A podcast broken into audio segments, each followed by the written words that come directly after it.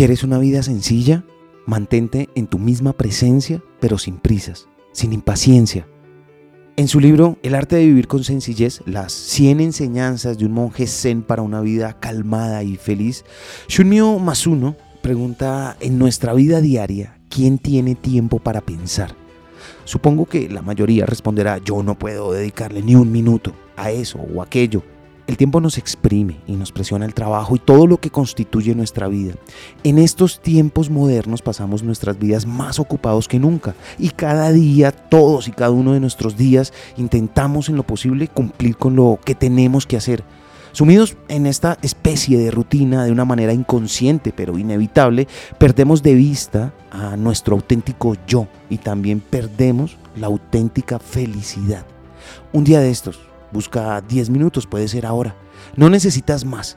Intenta buscar un espacio para el vacío, para dejar de pensar. Solo procura despejar la mente sin dejarte atrapar por las cosas que te rodean. Pensamientos de toda índole te asaltarán, pero intenta alejarlos de ti, uno a uno.